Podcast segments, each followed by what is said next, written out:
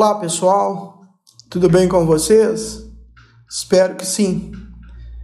No podcast de hoje farei algumas observações acerca da pena cumprida no estrangeiro, da eficácia da sentença estrangeira no Brasil, a contagem de prazo no direito penal, suas regras e particularidades, bem como frações não computáveis na pena e a aplicabilidade do Código Penal na legislação especial. Sendo preciso, considerações entre os artigos 8 ao 12 do Código Penal brasileiro. Nesse cenário, por favor, tenham em mãos o Código Penal, a Constituição Federal, bem como os livros sugeridos no plano de ensino. Assim, com toda certeza, a aprendizagem será facilitada. Da pena cumprida no estrangeiro. Artigo 8 do Código Penal dispõe: a pena cumprida no estrangeiro atenua a pena imposta no Brasil pelo mesmo crime, quando diversas, ou nela é computada quando idênticas. Esse artigo vem ao encontro do princípio da extraterritorialidade da lei brasileira. É dizer, em virtude do citado princípio, é possível que o agente seja processado, julgado e condenado tanto pela lei brasileira como pela lei estrangeira e que cumpra total ou parcialmente a pena no exterior. Nesse cenário, aplica-se o artigo 8 do Código Penal. A razão de ser desse artigo justifica-se em um dos princípios que regem o direito penal, qual seja, princípio do nobis in idem é dizer, veda que a pessoa seja punida duas vezes pelo mesmo crime. Noutras palavras, ninguém pode ser punido mais de uma vez pelo mesmo fato. Seguindo esse raciocínio, o Estado precisa tratar de uma solução para as penas impostas em países estrangeiros. Isto porque não importa onde a pessoa cumpra a pena por um crime. Essa pena deve ser considerada caso o autor seja, esteja respondendo a outro processo pelo mesmo fato. A contrário senso, vejam vocês, caso não houvesse essa previsão legal, repito, artigo 8 do Código Penal, seria possível que o indivíduo cumprisse pena em um país estrangeiro, retornasse ao país de origem e cumprisse pena novamente, o que seria um injusto e uma clara violação ao princípio nobis in idem, ao princípio que rege o direito penal. Agora vejam vocês que de acordo com a redação desse artigo 8, tem dois efeitos a pena cumprida no estrangeiro. Primeiro efeito, quando as penas forem idênticas. Segundo efeito, quando as penas forem diversas. Analisando o primeiro efeito, penas idênticas. Se o brasileiro for condenado a uma pena privativa de liberdade no exterior e condenado a outra pena privativa de liberdade no Brasil, existirão umas chamadas penas idênticas, independentemente do prazo aplicado. Já quando as penas forem diversas, há uma condenação a pena de multa no exterior, por exemplo, e condenação a uma pena privativa de liberdade no Brasil. tais penas serão tratadas como diferentes, como diversas. Qual é a solução para esses dois efeitos? Na primeira situação, quando as penas forem idênticas, segundo entendimento majoritário, por exemplo, segundo entendimento do professor Guilherme de Souza Nutti, o juiz irá realizar a compensação direta entre as duas penas aplicadas. É dizer, lá no estrangeiro, pena privativa de liberdade, aqui no Brasil também pena privativa de liberdade. O julgador simplesmente irá computar a pena cumprida no estrangeiro e ser compensada com a pena cumprida aqui no Brasil. É a chamada compensação direta. Já no segundo caso, quando as penas aplicadas forem distintas, conforme disse, uma pena de multa no estrangeiro e uma pena privativa de liberdade no Brasil. Neste caso, cabe o juiz apenas atenuar a pena ser cumprida no Brasil. É isso. Caminhando um pouquinho mais, agora a eficácia da sentença estrangeira no Brasil, o artigo 9 do Código Penal. A pergunta é: qual é a eficácia e quando essa sentença estrangeira será eficaz no Brasil? Produzirá seus efeitos e consequências no Brasil? Em síntese, essa sentença precisa ser homologada aqui no Brasil. A homologação compete ao Superior Tribunal de Justiça. Nos termos do artigo 105, inciso 1, a linha I da Constituição da República Federativa do Brasil. Abre aspas. Compete ao Superior Tribunal de Justiça processar e julgar originalmente a homologação de sentenças estrangeiras e a concessão de cartas é, rogatórias, desculpe. Além disso, o próprio parágrafo único do citado artigo 9 determina que a homologação depende da parte interessada, depende do pedido da parte interessada na hipótese de reparação do dano e para outros efeitos da existência de tratado de extradição com um país cuja autoridade judicial emanou a sentença ou na falta de tratado da requisição do ministro da Justiça. Então, portanto, para que uma sentença estrangeira tenha eficácia no Brasil, nos termos do artigo 9, precisa ser homologada perante o Superior Tribunal de Justiça e a homologação depende do requerimento da parte interessada. Contagem do prazo de direito penal é a redação do artigo 10 do Estatuto Repressivo do Código Penal. Abre aspas. O dia do começo inclui-se no cômputo do prazo. Contam-se os dias, os meses e os anos do calendário comum. A forma de contagem de prazo de direito penal regulada nesse artigo 10, vejam vocês, determina o cômputo do dia o início da contagem de prazo inclui o dia do começo, melhor dizendo. Alguns exemplos para situá-los nesta contagem de prazo. Hipoteticamente, ocorrera um crime às 23 horas e 59 minutos.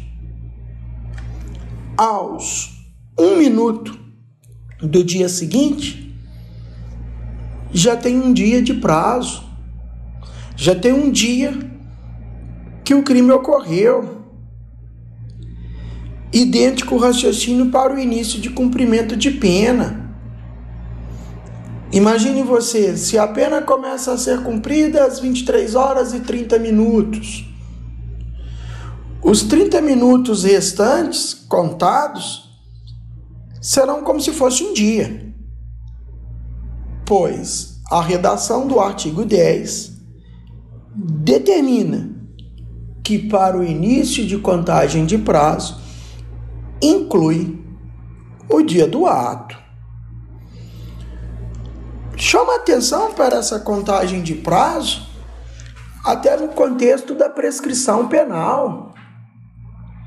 A prescrição penal, por ser matéria de direito penal, a contagem de prazo deve ser adotada nos termos da regra ou das regras desse artigo 10 do Código Penal.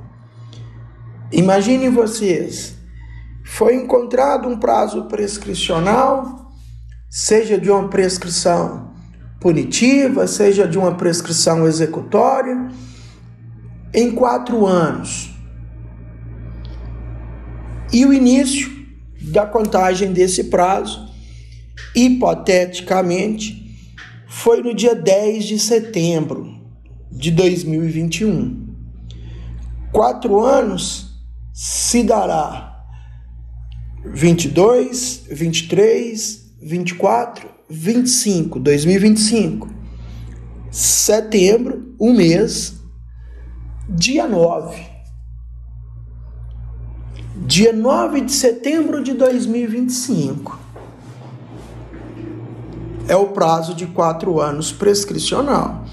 Isso significa que no dia 10 de setembro de 2025, nós já teremos a prescrição, seja ela punitiva, seja ela executória daquele crime.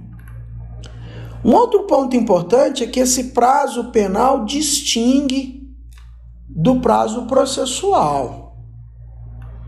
O prazo processual, regulamentado no artigo 798 do Código de Processo Penal, parágrafo 1 desse artigo, diz que não se computará no prazo dia do começo, incluindo-se, porém, o dia do vencimento. É dizer, nos termos de um prazo processual, se o réu é intimado de uma sentença no dia 8 de setembro para recorrer, o prazo começa a fluir no dia seguinte ou seja, dia 9 de setembro, agora de 2021, por ser uma regra de processo penal. Então, numa comparação da contagem de prazo do direito penal com o processo penal, no direito penal inclui o primeiro dia, no processo penal não, não inclui, exclui o primeiro dia. Os prazos de direito penal são improrrogáveis. Assim, se o prazo termina num sábado, num domingo, num feriado, estará encerrado. Isso de direito penal. Já de processo penal, se o prazo encerrar num sábado, domingo ou feriado, será prorrogado para o próximo dia útil subsequente. No direito penal, os meses, os anos contam-se pelo calendário comum, que é o calendário gregoriano. Pouco importando nesse cenário se o mês tem 30 dias ou 31 dias, ou se o ano é ou não um ano bissexto. Caminhando um pouquinho mais, já estamos no artigo 11, frações não computáveis na pena é dizer, abre aspas, desprezam-se nas penas privativas de liberdade, nas restritivas de direito, as frações de dia e na pena de multa, as frações de atualizando reais. É dizer, se no montante final de uma pena, após a chamada dosimetria penal, após as três fases de fixação da pena, tiver, não tivermos um número inteiro, deverá o juiz desprezar as frações de dias, seja nas penas privativas de liberdade, seja nas penas restritivas de direito, ou as frações de reais na pena de multa. Exemplo: o sujeito foi condenado em 20 anos de reclusão com a redução de dois terços em função de uma tentativa, por exemplo, do crime de latrocínio. O resultado final desses 20 anos reduzindo dois terços, em síntese, daria 6 anos, 6,66. Dessa forma, nos termos do dispositivo é, regulamentado, nos termos do artigo 11 do Código Penal, o juiz aplicará a pena de seis anos de reclusão. Ainda nessa dosagem da pena, suponha-se, hipoteticamente, que o juiz fixou pena de 10 dias multa e que tenha que reduzir por dois terços esses 10 dias multa. Seguindo os mesmos critérios da dosimetria penal, deverá ser considerado três dias multa desprezando, por assim dizer, os centavos. Hipoteticamente, se dá R$ 55,14, o condenado pagará apenas 55 reais. Por fim, a aplicabilidade do Código Penal brasileiro, o Decreto-Lei 2848 de 1940, na nossa legislação especial, nas leis especiais, nas chamadas leis extravagantes, o artigo 12 regulamenta as regras gerais do Código Penal aplicam-se aos fatos incriminados por leis especiais, se essa não dispuser de modo diferente.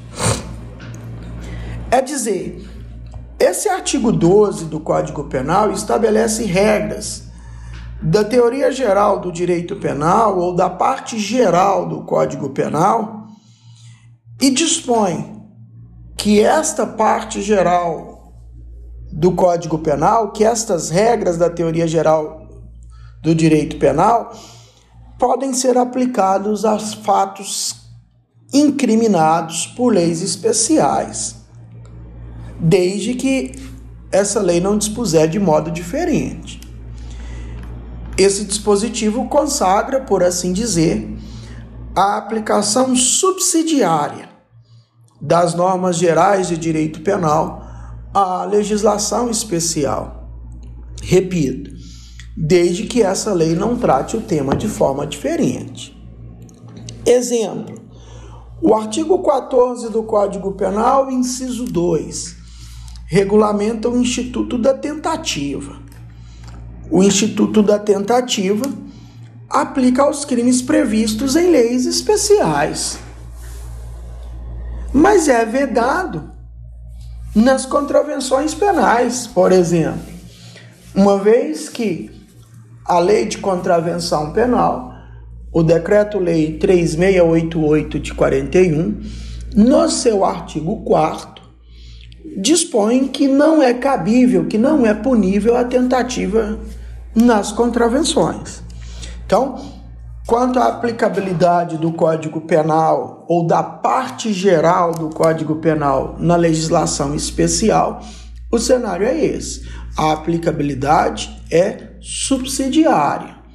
Será possível esta aplicabilidade desde que a lei especial não disponha de algo diverso.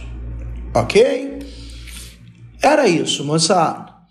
No próximo encontro, irei iniciar a teoria geral do crime.